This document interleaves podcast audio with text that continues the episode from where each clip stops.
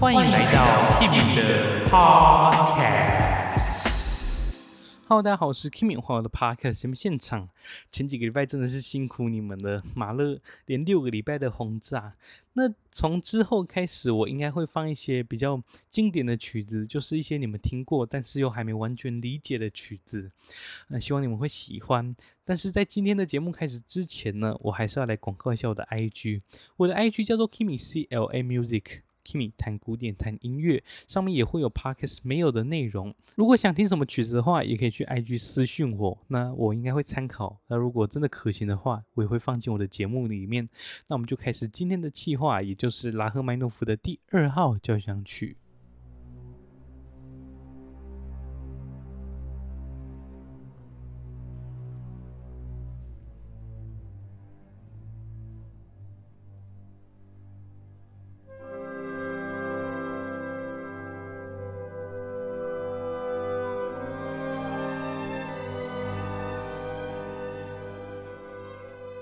你们还记得我前几个礼拜讲，哎，不对哦，好几个月之前讲的拉赫曼诺夫的大提琴奏鸣曲嘛？那今天的这个交响曲就是跟那个大提琴奏鸣曲差不多的时期创作的。那我还是复习一下。当时拉赫曼诺夫他的第一号交响曲首演的很失败，那当时是由喝醉酒的 鼎鼎大名的格拉祖诺夫指挥。但是呢，这一场首演失败之后，拉赫曼诺夫他就瞬间的陷入了谷底，他大概十年都没办法创作。之后他就因为就是被心理医生嘛治疗之后，就写了大提琴奏鸣曲给医生，之后才会诞生这首曲子。这首曲子它的第一乐章非常的长大，大概有二十分钟。然后第二乐章是像一个 scherzo 的感觉，第三乐章就是电影配乐很常用的一个慢板乐章。那第四乐章就是一个最后呃很胜利的高潮。那很有趣的是，其实这首曲子它每个乐章的动机都会影响到其他乐章。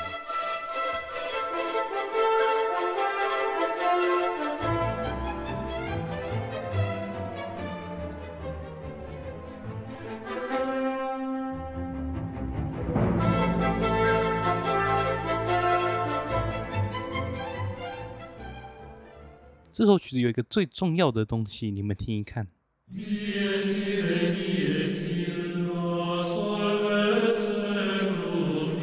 没错，就是《末日经》。接着我们来听一看这首曲子的开头。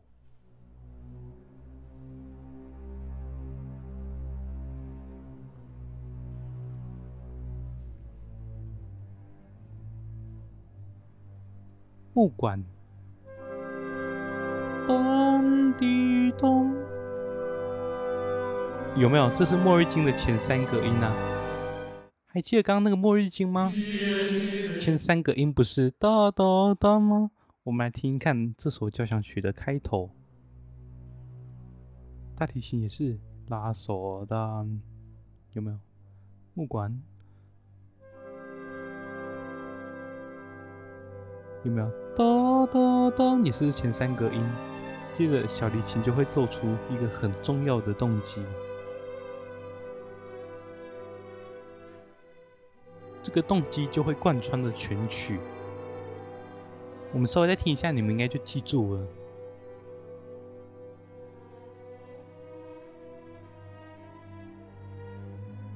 又回到跟开头一样的东西，但是它转了一个调，一样末日经的三个音。哒滴哒滴，然后木管，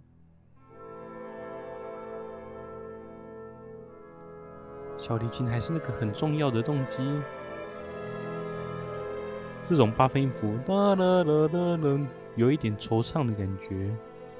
借给中提琴。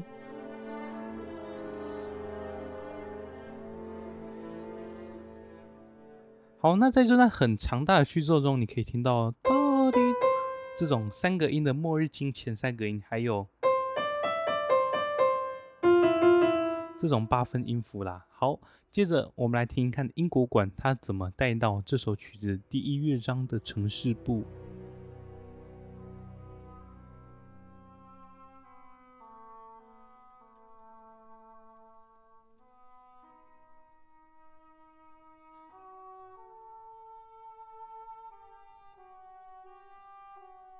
很孤寂的英国馆之后，弦乐用全没落。接着就进入城市部。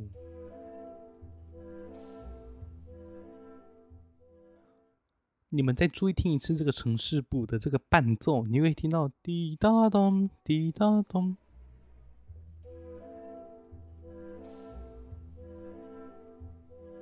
记住这三个音了吗？接着我们来听一看第二乐章，你们注意那个法国号，这里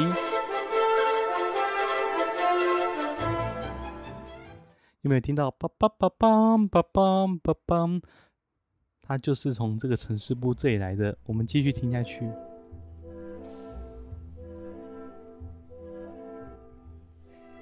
注意这个主题。有没有？还是哆啦哩啦哆啦哆哆哩哆哩，还是从那个序奏来的？我们还是继续听下去吧。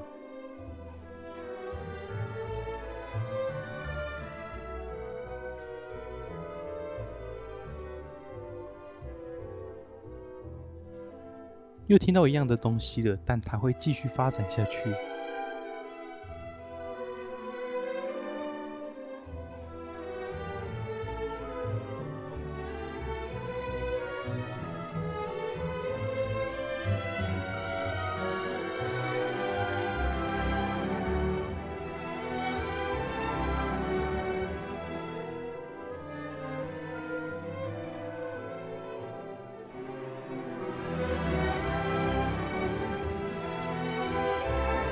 国号，你有没有听到法国号的那个哒啦啦啦这个半音阶？它其实埋在第四乐章，但是呢，你等下还是可以听到第四乐章很重要的东西。到时候我们再一起听第四乐章，它会转换气氛，然后呢，这个节奏就是第四乐章很重要的东西，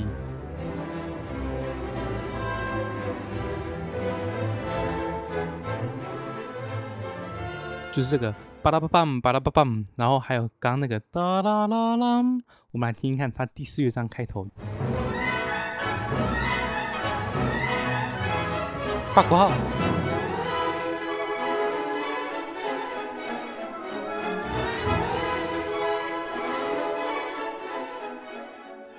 对不对？有没有巴拉巴梆，巴拉巴梆，就是那个三连音，然后还有巴拉巴梆，巴拉巴梆，就是刚刚那个法国号的四个半音阶。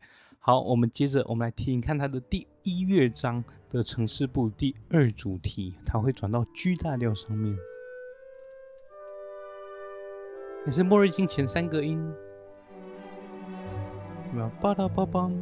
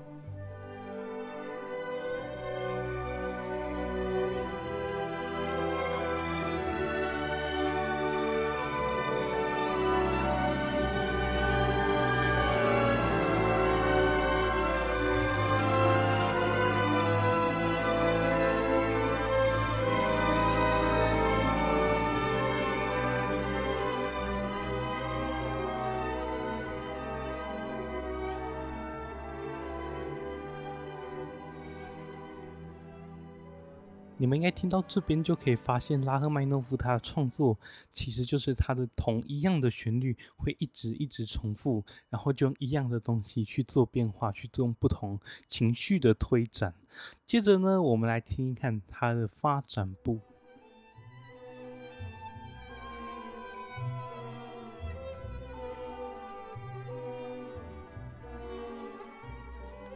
再来就可以听到一个新的东西，就是巴拉巴拉巴拉，它是代表一个恐怖的感觉。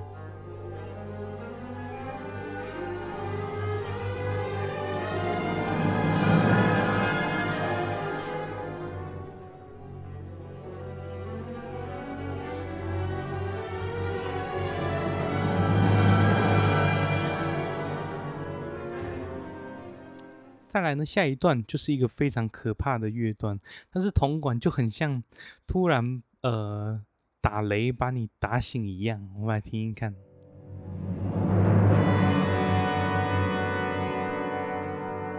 不放弃的那个续奏动机，这边就很像被打到谷底的感觉，又来了第二次。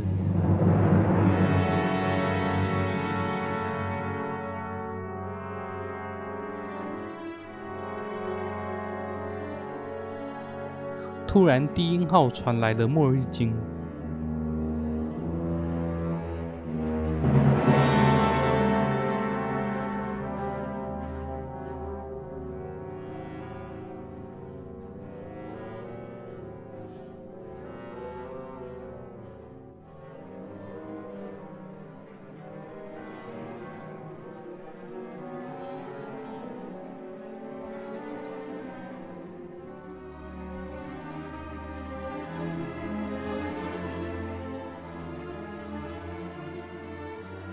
它会经过一连串的发展之后，回到再现部，然后就会结束这个乐章。但是呢，我们来听一看这个乐章的最后，你就可以听到我们刚刚前面讲的哆啦滴哒哆哒咚，就是序奏，还有滴哆滴，末日机械三个音，叭叭叭叭，还有那个巴拉巴梆巴拉巴梆，就是预示了第四乐章的那个动机。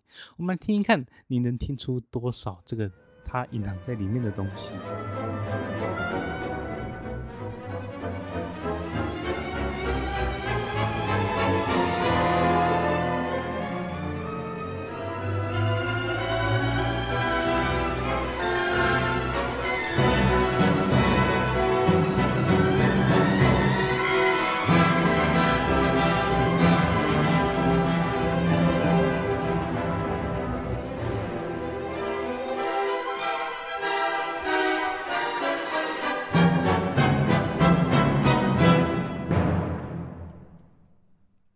接着我们进入到第二乐章。第二乐章是一个诙谐曲，那它是一个 A B A C A B A，就是你等下可以听到非常有活力的 B 段，然后还有一个很美很美的第二段，就是 B 段。接着就是末日经的 C 段，我们来听一看它的 A 段。还记得一开始的那个梆梆梆梆，就是我们第一乐章所说过的，还记得吗？巴拉巴梆。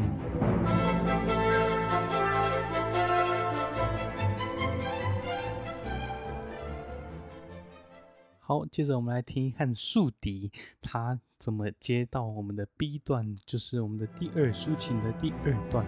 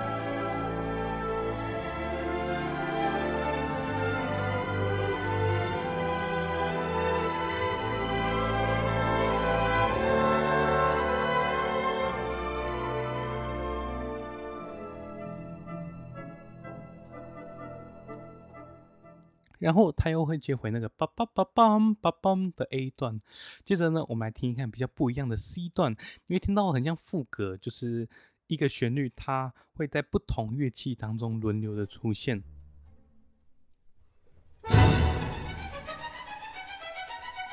第一小提琴加进来，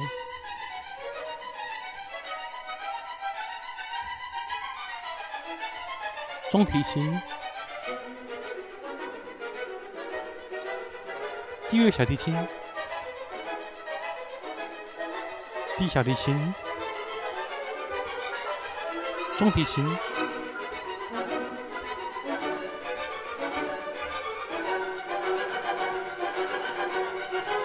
到了木环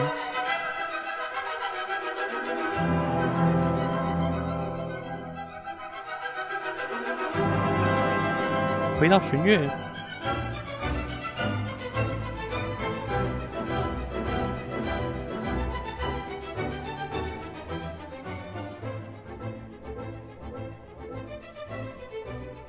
在这边很像吵架。法国号吹出信号，有没有？低音管跟双簧管，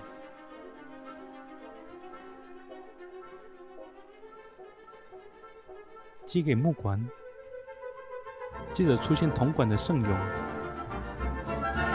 但是诙谐的成分还是一直都在。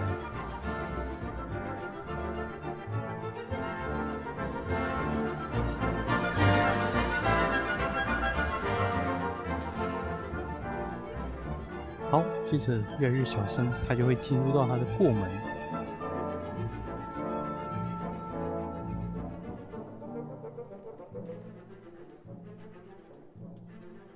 在这边有一个附点作用，就是爸爸，你会听一直听到这个东西，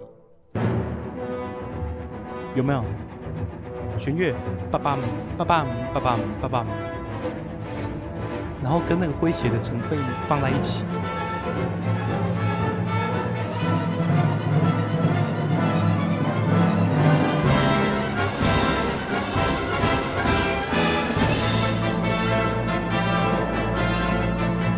又回到了 A 段了。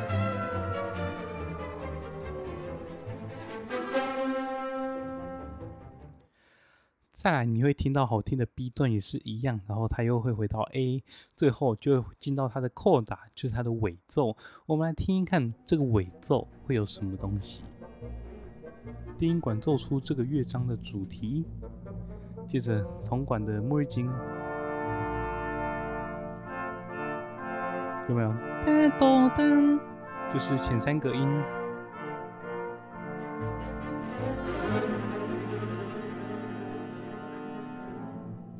再来，法国号也是一样。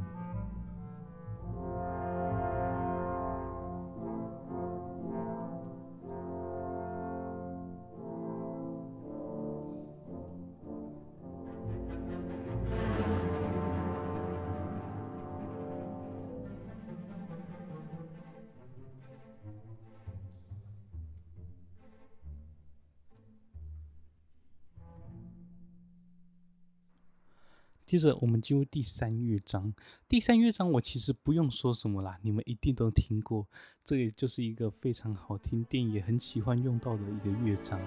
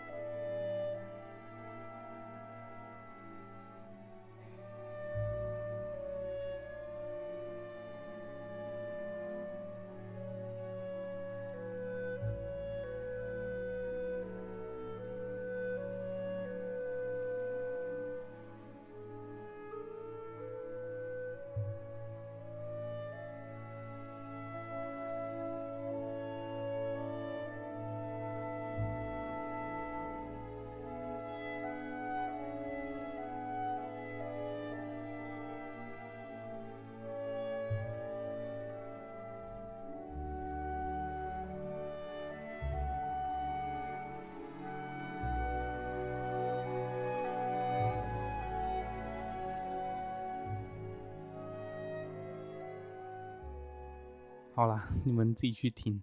再我们来听一看，进入下一段之前第一乐章的那个序奏，哒哒哒哒哒哒哒那一段。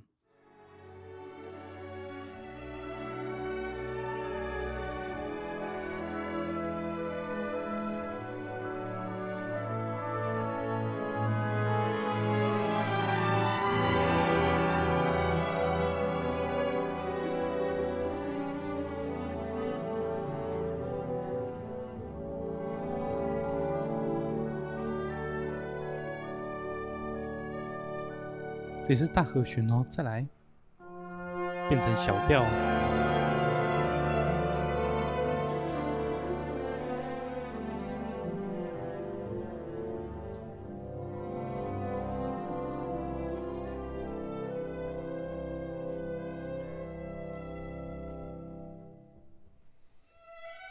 再是两部小提琴的对唱。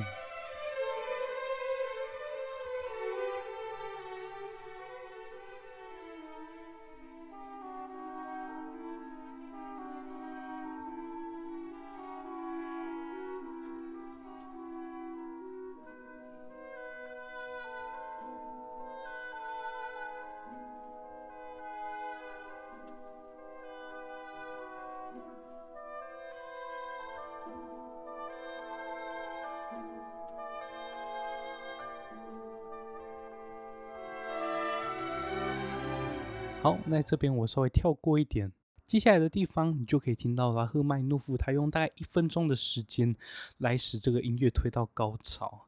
那这是一个非常厉害，你们等一下听的时候，你们可以慢慢享受一下那个和声的变化，它最后就会到最明亮的 C 大调上面。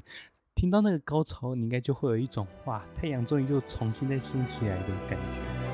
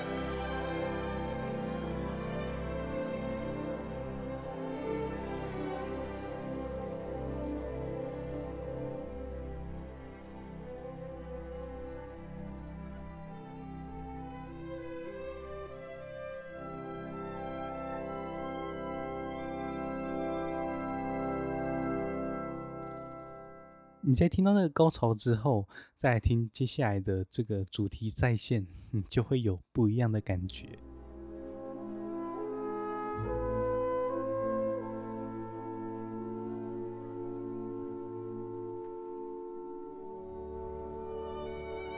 还记得第一乐章序奏的主题吗？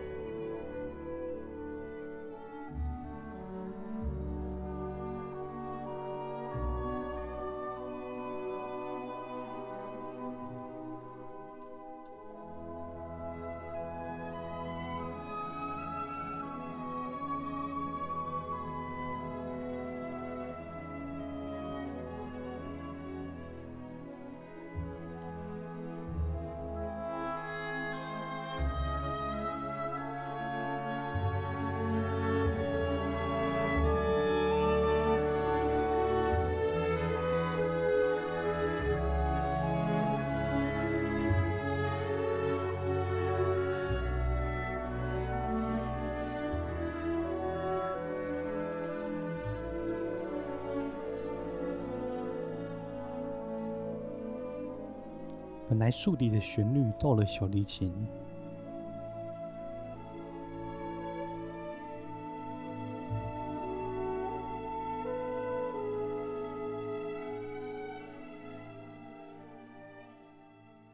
好，时间的关系，我们就播到这边。接着，我们进入到最后风光明媚的第四乐章。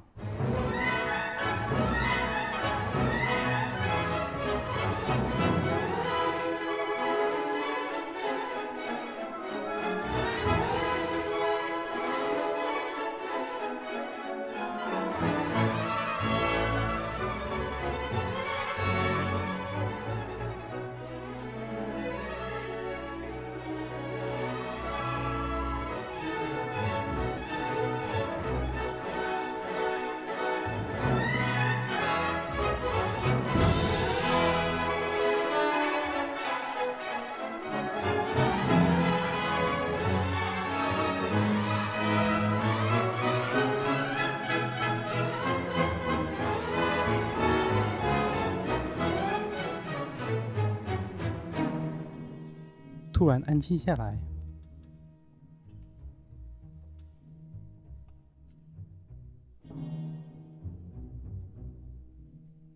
你会听到，在低音弦乐还是非常有活力。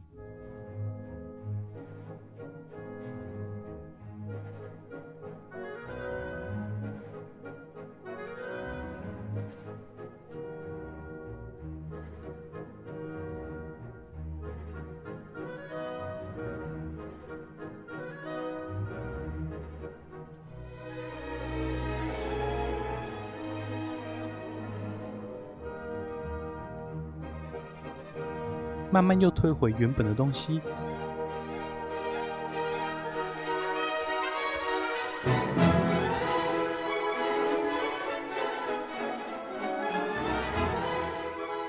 这个是活跃第一主题，接着我们来听听看比较舒缓的第二主题。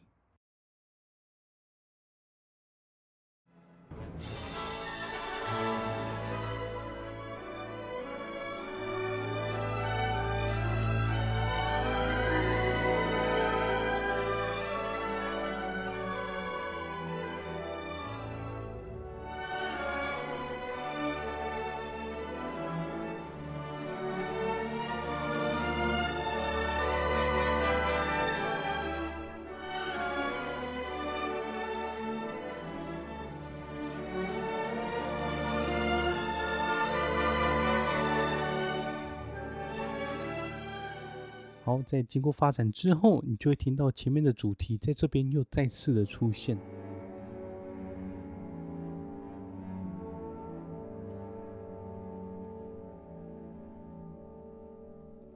还记得刚最美的第三乐章吗？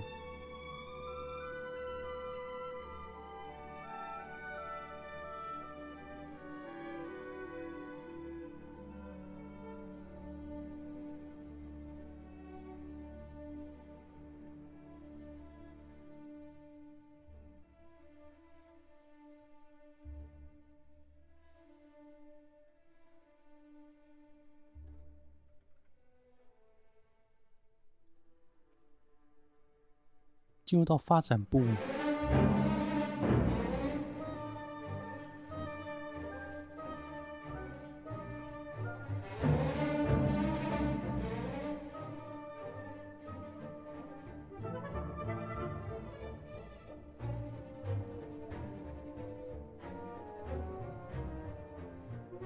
猪腰棒，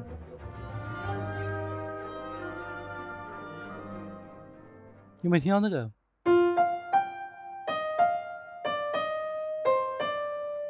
它其实是从第二乐章的法国号来的。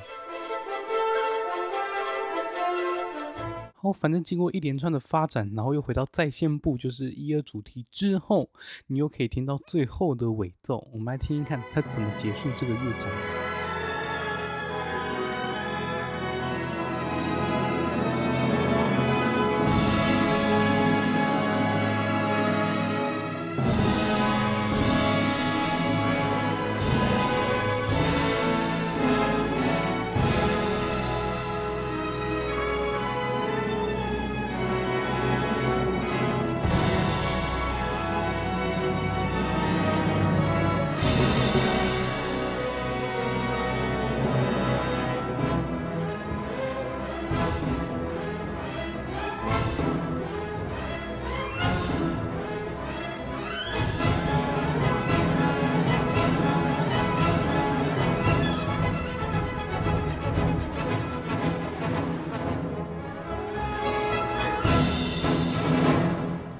拉赫曼诺夫在这里也使用了他最典型的结尾，我们来听一看他其他曲子，基本上就是用这种嘣嘣嘣嘣这种结束方式结束的。这个是他的第二号交响曲，或者是这个。然后我们这一次讲的第二号交响曲。还记得他第一号交响曲的失败吗？其实这首第二号交响曲也是，原因就是因为它时间太长了，它大概需要一个小时。虽然说其实对比我们之前听过的马勒好像也还好，但是这首曲子它重复的东西更多，所以更让人更容易让人感到乏味。那这就是当时这首曲子被诟病的原因。因此，拉赫曼诺夫当时他就宣布说，如果要演这首曲子的话，你们随便删减、随便演奏都没有问题。好，那我们今天拉赫曼诺夫的分享就到这边告一个段落啦。如果想听什么曲子的话，记得来追踪我的 Podcast，或者是我的 IG Kimi CLM Music 来私讯我，或者是顺便来追踪我，上面都会有 Podcast 没有的内容哦。那就这样，我是 Kimi，我们下次再见，拜拜。